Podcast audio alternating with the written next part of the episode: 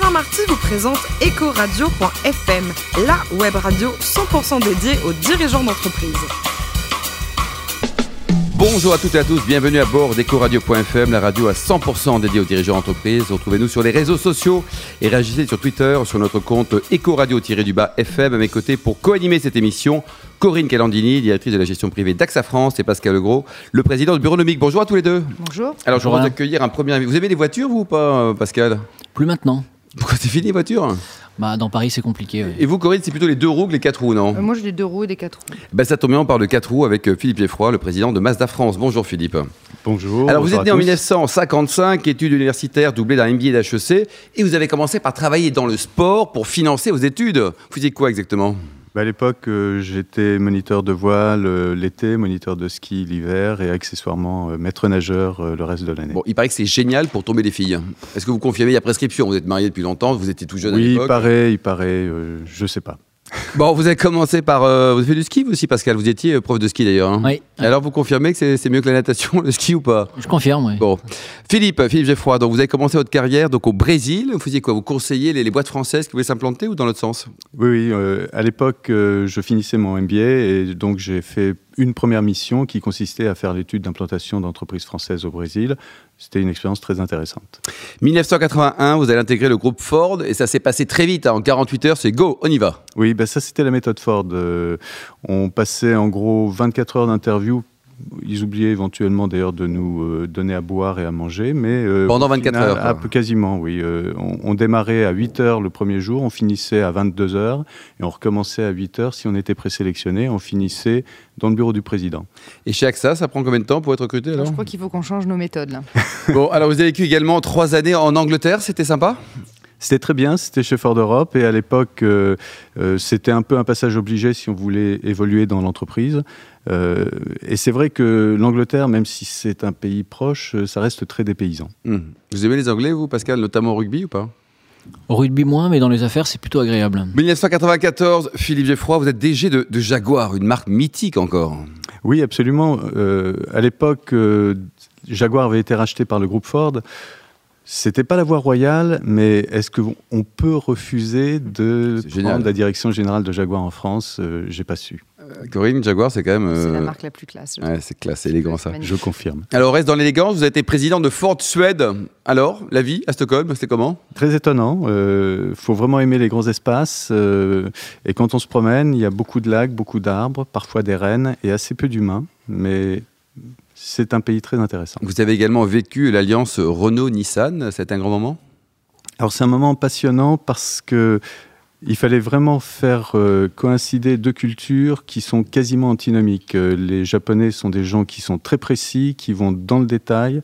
Les Français, on est plutôt conceptuels, mais quand on arrive à communiquer et à se comprendre, ça donne d'excellents résultats. Vous connaissez le management de la suédoise, Pascal? Celui-là, je le connais pas. Non, mais euh, on- j'ai j'ai fait, euh, j'ai fait six mois d'études euh, au Danemark. Ah, on Et, se euh, rapproche. c'est proche. Voilà, c'est quand même voilà, des pays qui sont à connotation euh, protestante, donc assez individualiste. euh, et, et donc assez différent de ce qu'on peut connaître euh, dans les, dans les pays d'Europe latine.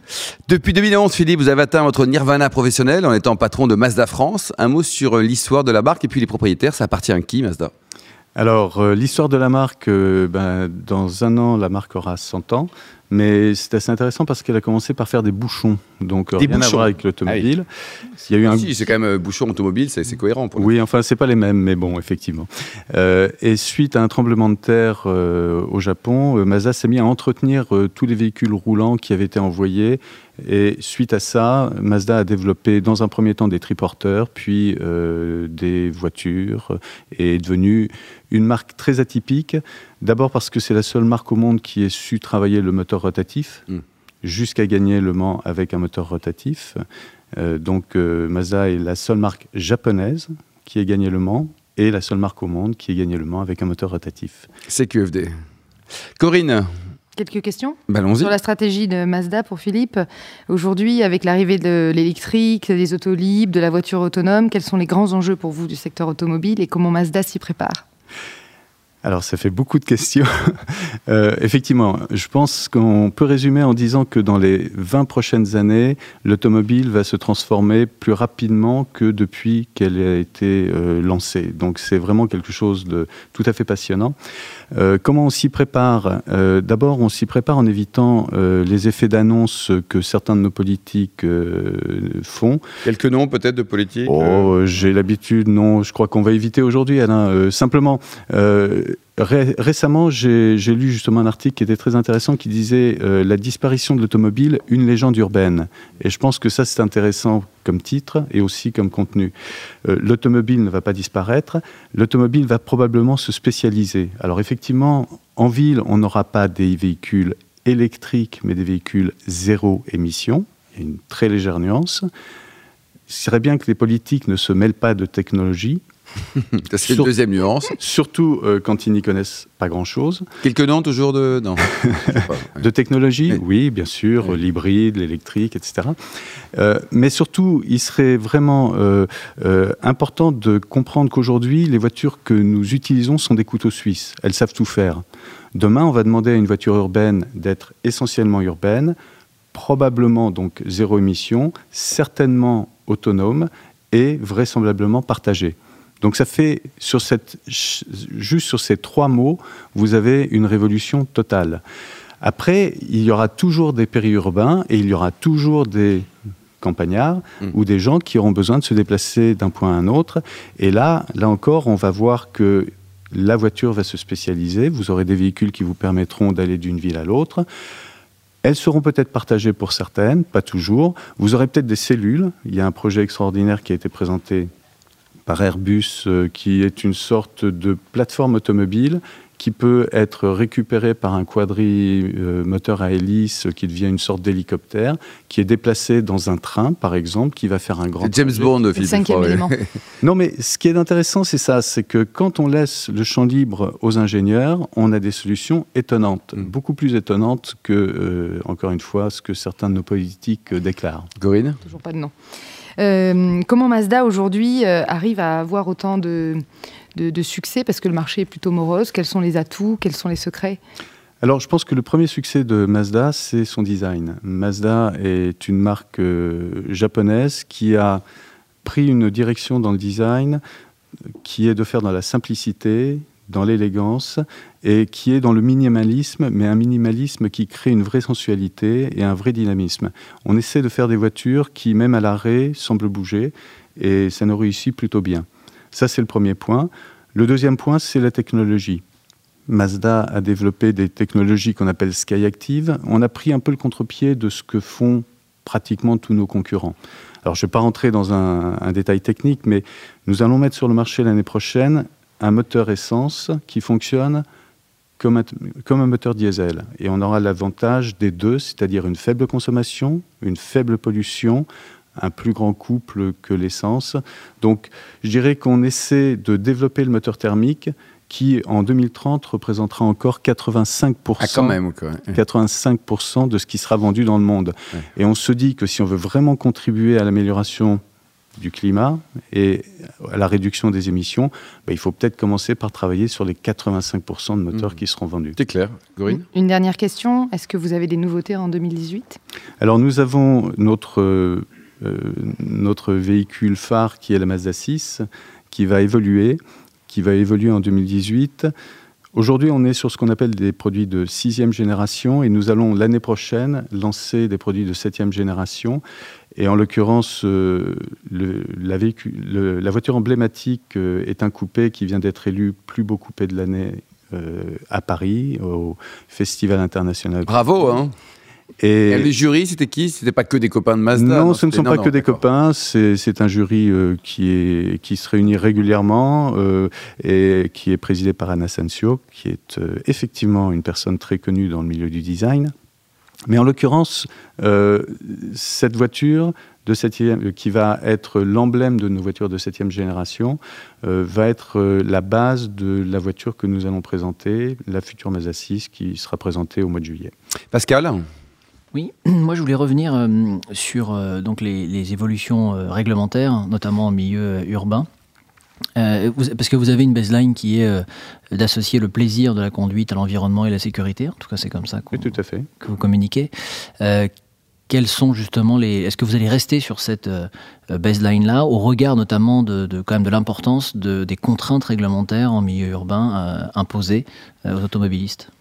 Alors, on va rester sur cette baseline, y compris sur la voiture autonome. Alors, ça peut paraître surprenant, mais ce que l'on veut, c'est que quand on aura une voiture autonome Mazda, on se rende compte qu'on est dans une voiture pour éviter la caisse à savon dans laquelle peut-être on se retrouvera en voiture autonome.